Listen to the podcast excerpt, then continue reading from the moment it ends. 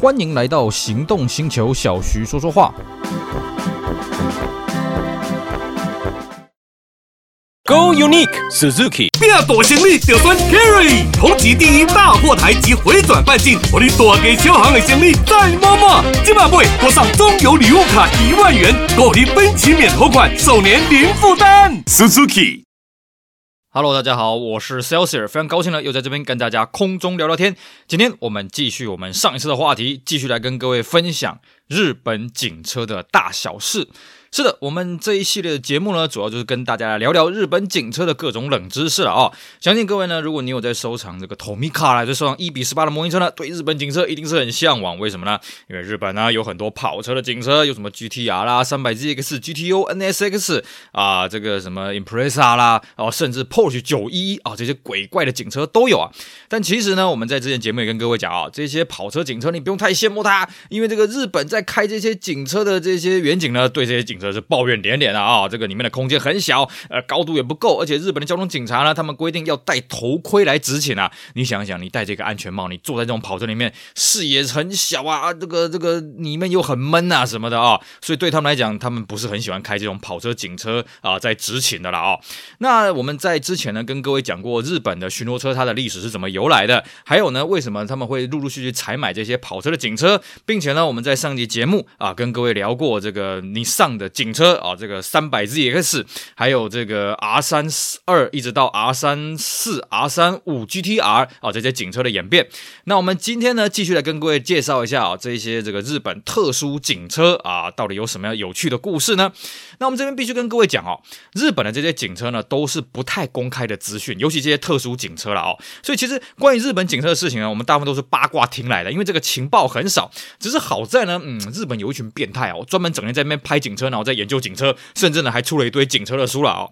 所以呢，我这些情报呢，也都是从这些管道，还有我们日本当地的朋友呢，这样。打听过来的八卦消息啊，所以不一定很准确，但是没关系，大家当做闲聊啊，听一听，哎，我觉得也蛮有意思的啊。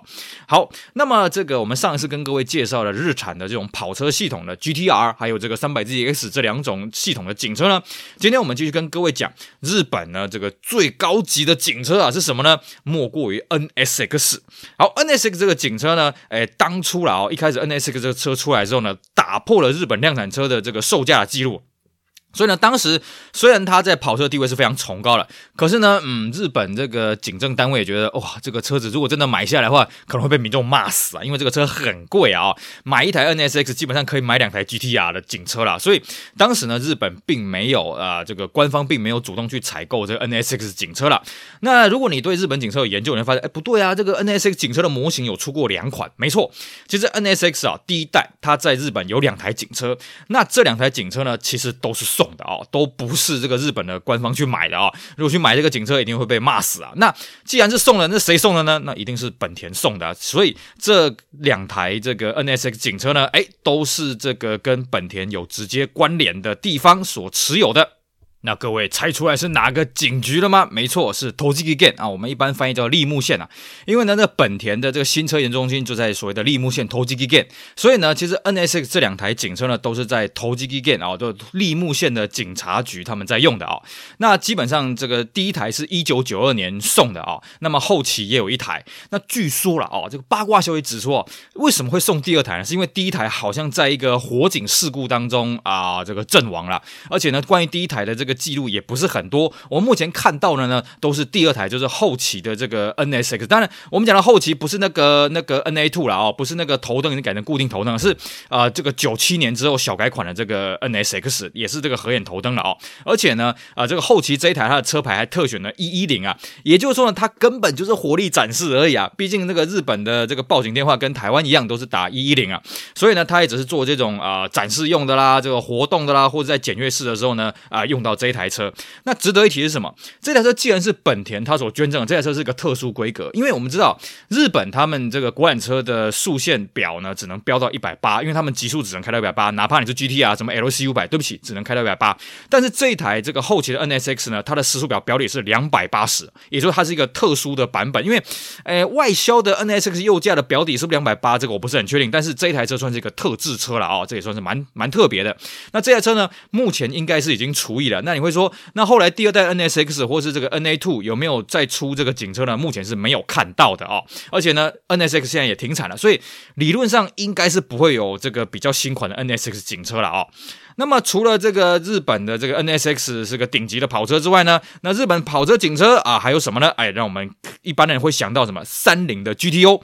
然后讲到 GTO，大家都已经想到这个成龙的这个《霹雳火》这部电影嘛，哦，在里面这个最后靠倒档干掉 GTR 是不是啊？当然在《霹雳火》里面呢，三菱是赞助商嘛，所以你一定要让三菱的车子赢过他的对手嘛，啊、但是呢，GTO 这个车子哦，在日本的跑车警车是相当有地位的。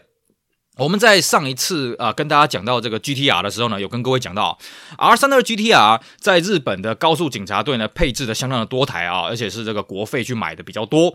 可是 R33 GTR 哎，忽然变得很少了，为什么呢？因为那时候 GTO 太便宜了啊。那个时候呢，大那个这个他们掐指一算，其实买 GTO 比较划算，而且呢，他们买都是买什么？买双涡轮增压。然后前前后后我们这样算一算哦，它全部加起来有将近三十台啊，有一说是二十八台，而且几乎都是国费去购买，也就是说。它是为了拿来取代这个 R32 GTR，就去买这个 GTO，或者是三百啊这个 Z 三一的三百 Z 也可以去买 GTO 了哦。那这个 GTO 它配置既然有二十八台啊，其实它在很多警队都有。我们目前看到有这个什么静冈啦、警视厅啊、奇遇啦、北海道啦、赤城啦哦。那其中奇遇跟群啊奇遇跟群马呢，它配的是前期型，而且前期型的这个两台 GTO 警车很好玩，它的后视镜都在车头的哦，就是不是在 A 柱上面了，看起来蛮特别的哦。另外哦，静冈县那一台呢，后来是被 Legacy 给取代掉。各位觉得，哎，GTO 跟 Legacy 差很多哎。据说是因为他们反映 GTO 这个车真的太小了，他们希望啊、这个空间宽大一点，所以下一台呢就没有再继续买这种跑车式的警车了。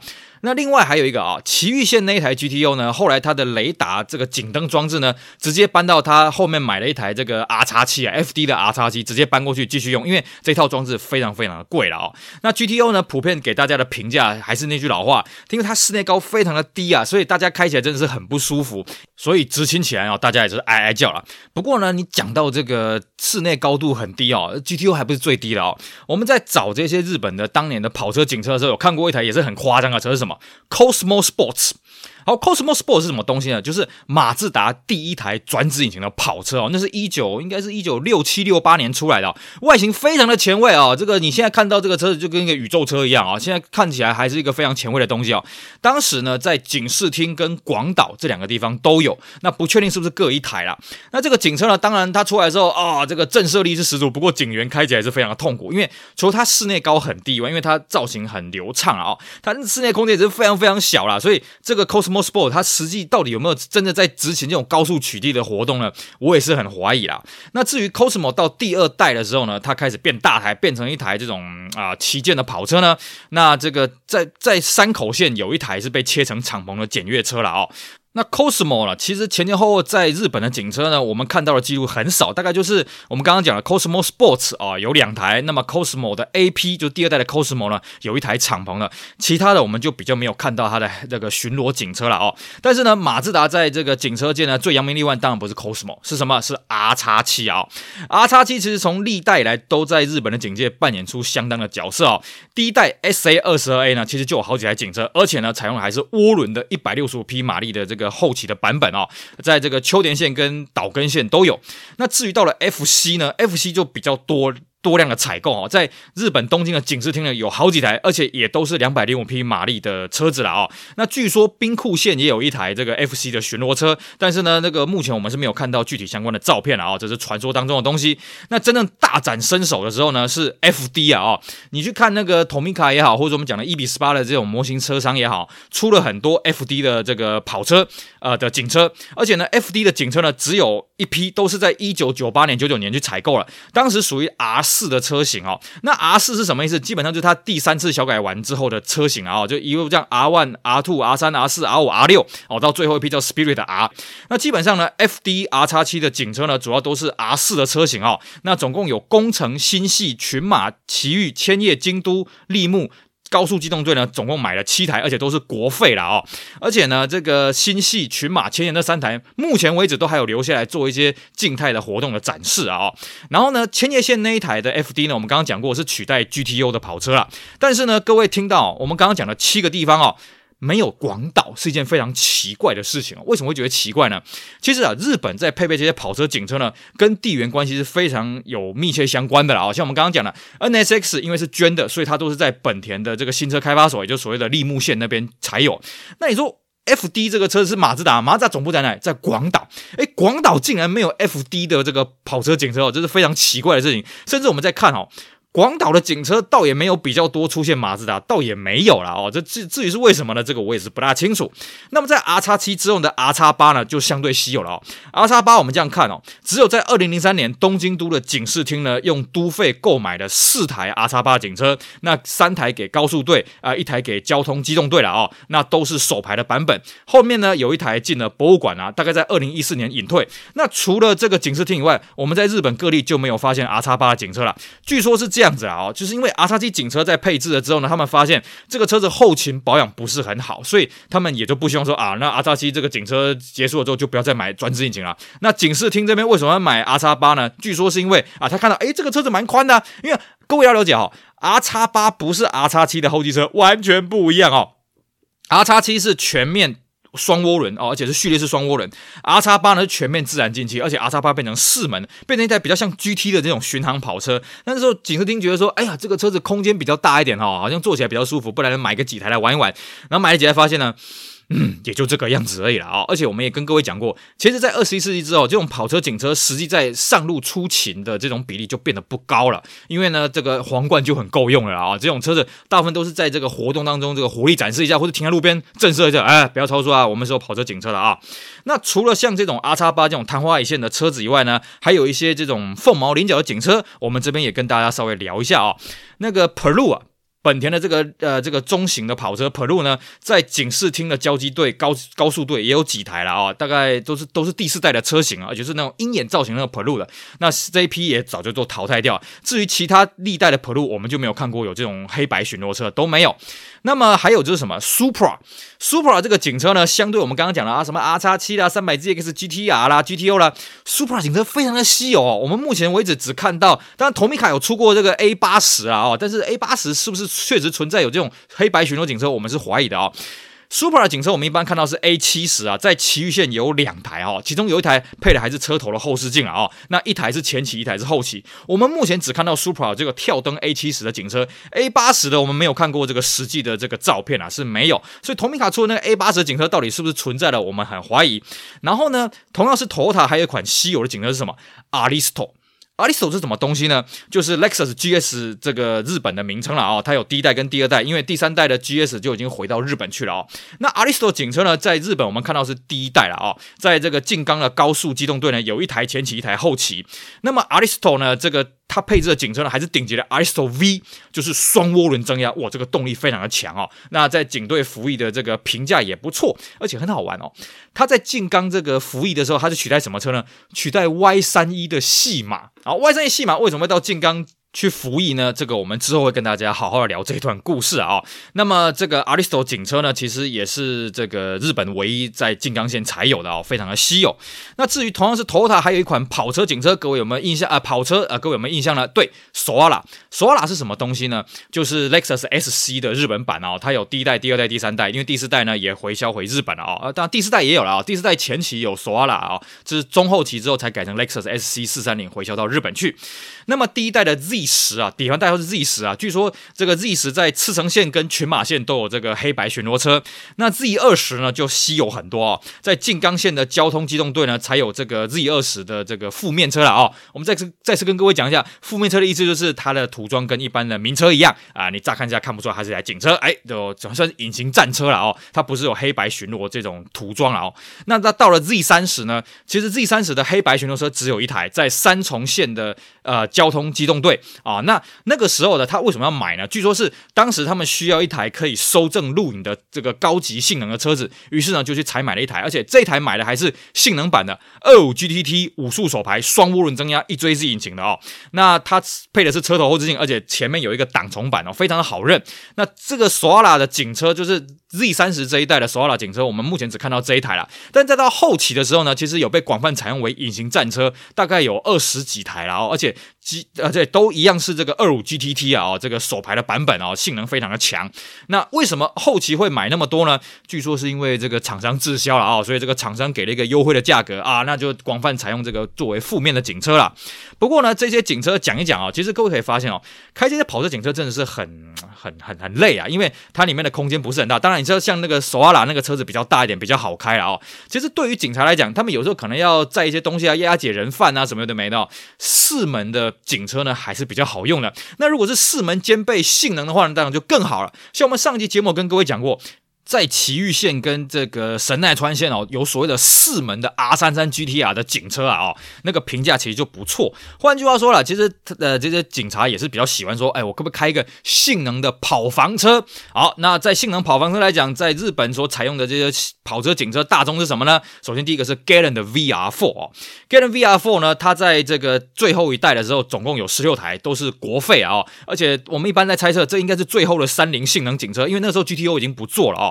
那大概这一批大概就是二零零三年、二零零四年导入的啊、甚至呢，神奈川县还导入这个顶级的 VR4 Type V 武术手牌了啊、那其他地方呢，呃，都是配置在高速队了啊、这个配置非常广啊，什么群马、立木、埼玉、千叶、大阪、神奈川、静冈、爱知、岐阜、兵库、滋贺、茨城啊都有。但是呢，比较可惜的是，Galen 后来就没有再出来啊，等于三菱没有这种四门的性能警车，于是呢，四门警车就换了另外一台车子来大出风头啊，什么车子呢？我相信各位听众一定都知道，叫做 Impreza。Impreza 这个车子很好玩哦。第一代的 Impreza 不是没有黑白巡逻车，可都是普通版本而已啊，就是一般的这种这个这个派出所在用的而已啊，不是在高速机动队。高速机动队用到 Impreza 性能警车呢，是到第二代的中期，有所谓的 GD8B 啊，而且用的还是 STI 等级的，WRX 也有，但 STI 比较多啊。STI 呃，应该说 STI 用在黑白巡逻车上面，WRX 用在这个负面隐形战车上面啊。GD8B 的 STI 呢，主要是国费买了十台了啊。广泛配在全国的高速机动队。那在二零零三年十一月，先买了六台，配备在福岛、山梨、三重、广岛、冈山跟山口哦。二零零四年又买了四台啊、给这个立木县啊，还有这个北海道、奈良、福冈了哦。那他们买的价格呢，我们也有拿到那个标单哦，拿买的价格大概是一台空车大概三百四十万左右。那这一批的 GD 八呢，主要是取代这个 R 三四的二五 G D T 啊哦。那 R 三四二五 G D T 这一批车子用到那个时候，其实里程数已经很高了哦。但是呢，GD 八 B 在取代的时候，反而被人家抱怨什么呢？因为它的尾翼实在太高了啊，这个很挡视线。G D T 的尾翼其实比较小，那个时候评价稍微好了一点。另外，我们刚刚也跟各位讲过，这一批的 Impreza 就 G D 八 B 的 Impreza 也有很多这个隐形战车啊，这个神出鬼没，甚至到后面哦，下一代的这个直接改叫 Subaru WRX，这个也被采买作为负面警车，所以人家还是说啊。你在日本的高速公路，你遇到这种 Impreza 哦，这个 Legacy 这种这种一般的名车的装扮哦，你自己要小心一点，因为它有可能是负面警车。其实它的配置是很广泛的哦，大家在开车的时候也要特别注意。当然了，我们在之前的节目也跟各位讲过，其实对于日本这些远警来说哦，他们开这些警车呢，非常的痛苦啊，因为这个车子很小台。所以其实啦哦，对这些高速警察来讲，他们比较喜欢开的还是这些跑房车，比方说像这个 Impreza 啦，像那 Galant VR4 呢，哎，在他们那边的评价就算。是相当的不错了哦。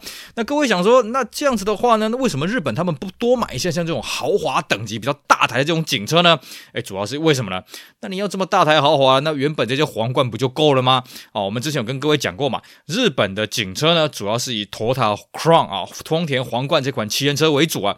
那你这个皇冠其实来执勤就已经很够了，也的确是这个样子哦。所以这几年其实你可以发现，日本的特殊警车并不是非常的多哦，因为皇冠真的就很够用了，而且皇冠。到处都是啊，尤其是隐形战车，嘿嘿，你要防防不胜防了啊。那日本呢？当然他们还是有些特殊勤务的考量，会买一些皇冠以外的警车，尤其是我们刚刚讲的啊，这些这个四门的跑房车呢，在日本这边获得的评价就很高了啊。像 Impreza 啊，这个大家都很喜欢。相对的，不止 Impreza 了啊，Impreza 大一点的这个 Super Legacy 的 B4 呢，哎，也在日本这个算是蛮常见的一款这个性能高速的巡逻车了啊。像这个 Legacy 的第二代啦、第三代、第四代、第五代啊，这个巡逻的警警车就非常的多了啊，而且很多是配置在这个高速机动队，当然也包括这种三点零啦、二点零 Turbo 这种车型啊，非常的多。那其实啊，对日本警方来讲啊，他去买这种不同的警车，对他来讲真的是没事找事做啊？为什么？你要保养的时候，比方说你都是皇冠，对不对？你去丰田保养就好了嘛。你买了一个速八路，你要特别去速八路保养，是不是？所以呢，除非是地方有特别捐赠什么的，不然一般呐哈，或者说有些什么特殊的用途，正好皇冠它胜任不了，不然一般来说他们是不会去买这些奇奇怪怪的警车。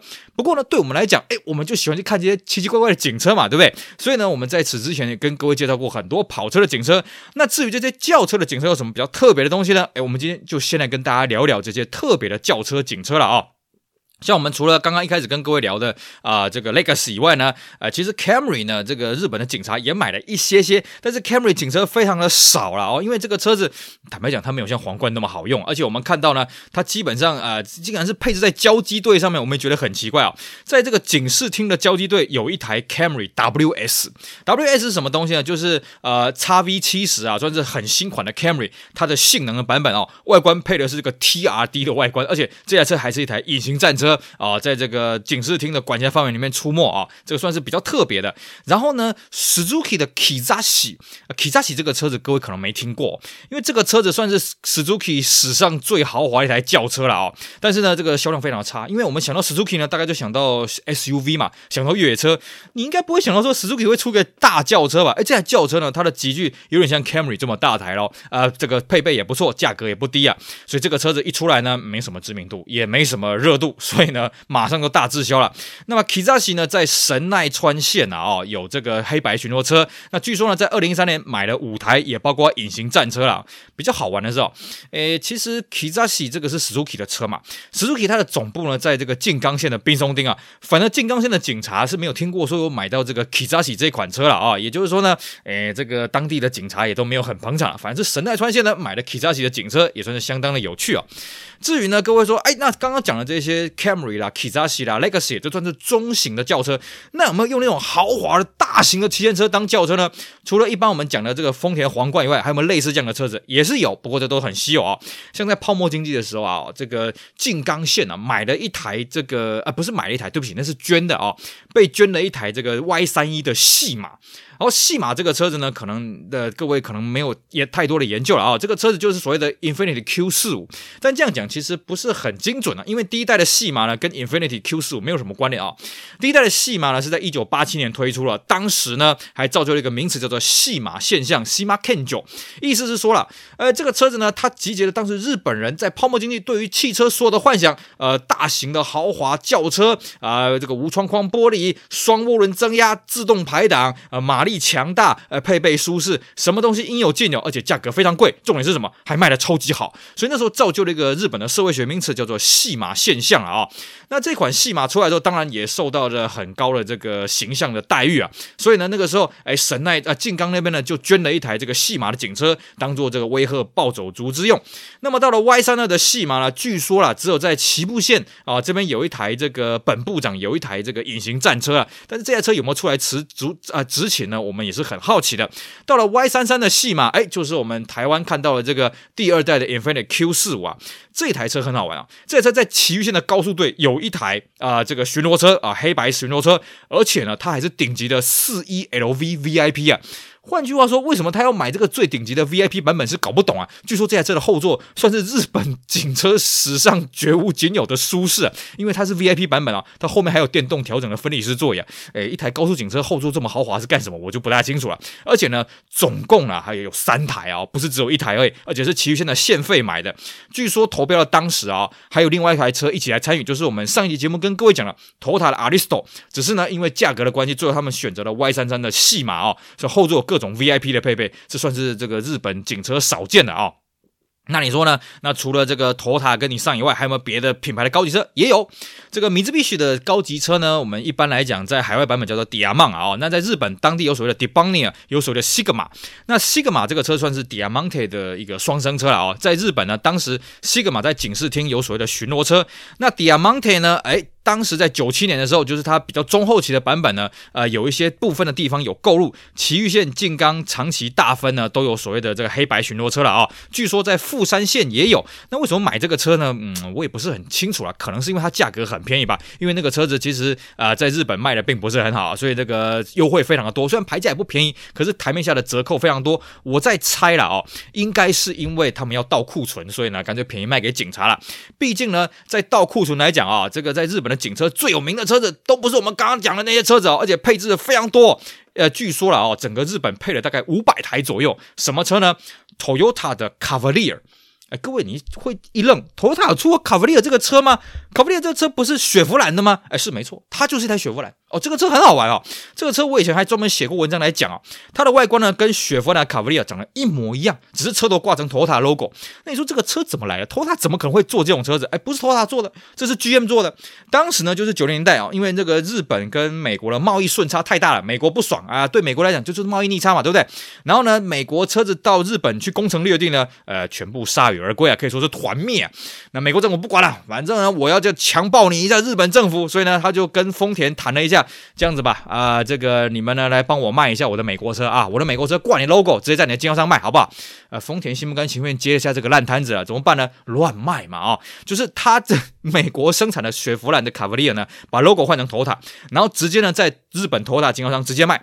那当然啦，那民众当然不买单啦，你挂一个头塔就骗我这台日本车是不是？所以这个车在日本大滞销啊。那头塔也很聪明啊，那反正我就随便卖嘛，对不对啊？大滞销没关系啊，不然这样好了，警戒呢有这个需求，我就全部拿去投标警车。而且呢，这一批卡布里亚呢很好玩。他还故意不去投标那个日本的黑白巡逻车啊，他去投标什么隐形战车，甚至那些侦防车啊，这个刑事的搜查车一大堆啊。那时候在讲啊，如果你看到那卡弗利尔在路上出没呢，那可能就是附近有刑案发生。因为卡弗利尔这个车子在日本真的是不太受欢迎，而且它不太符合日本的道路环境啊。不要说日本啊，我们台湾这个卡弗利尔当年卖的不错了，可是这个品质啊、油耗啊、啊这个性能什么的，跟台湾的用路环境真是差太多了啊。所以卡弗利尔这一批呢，曾经。大量的倒垃圾倒到这个日本的警戒呢，不过呢，啊、因为这个口碑也不是很好，所以一段时间之后，你现在也看不到这批警车还在使用了啊。好，这个是我们大家跟跟大家简介一下这个日本这些有趣的轿车的警车了啊。当然了，这个我们在看日本的过往的历史当中呢，早年日本有些。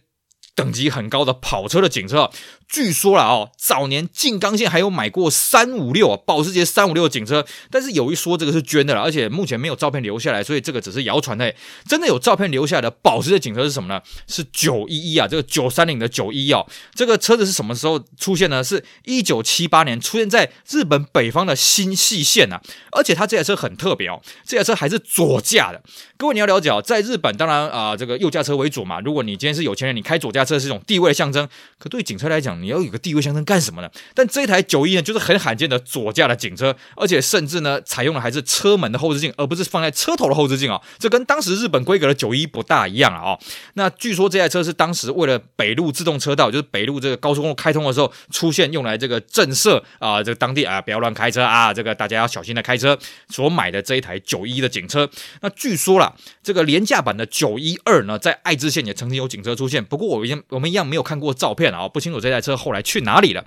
那当然以这个排气量来说了啊，日本早年呢，我们之前跟各位讲过，日本早年的警车是卡车为主，排气量都很大。但是到后面这几年呢，也曾经出现过那种五千八百 CC 的日本警车，而且是黑白巡逻车，是什么车呢？是一台野马第一代的 Mach 啊，Mach One。这个车子呢是出现在立木县 Tochigi Ken 啊，我们一般翻译成立木县，其实这个立木我们讲过啊，这个翻译不是很准的，那没关系，我们将错就错。出现在立木县的这个巡逻车了啊，那这个车子呢是当地的农会所捐赠的啊。一九七三年对应所谓的东北自动车道开通了，他们希望有一台车子可以来震慑当地的飙车族啊，震慑当地的这个违规速限的啊违规这个超速的人呐啊。但是这台车呢，其实根据当当地的警察来讲，哎，也真的是不太好开了，因为美国车开高速摇摇晃晃的啊，所以呢，他用没几年呢，后来就啊捐回去给这个。栃木县的这个驾照中心啊，放在那边展示。各位，如果你去栃木县的驾照中心呢，可以看到这台车还陈列在那里。而且这台车还有点小故事是什么呢？因为这台车当时在立木县服役的时候很有名啊，所以后来呢，那个我们一般在台湾翻译叫做这个乌龙派出所这部卡通里面呢，还曾经有调侃过这台警车过来哦。各位可以把那集给找出来看，那台警车是确实存在的哦。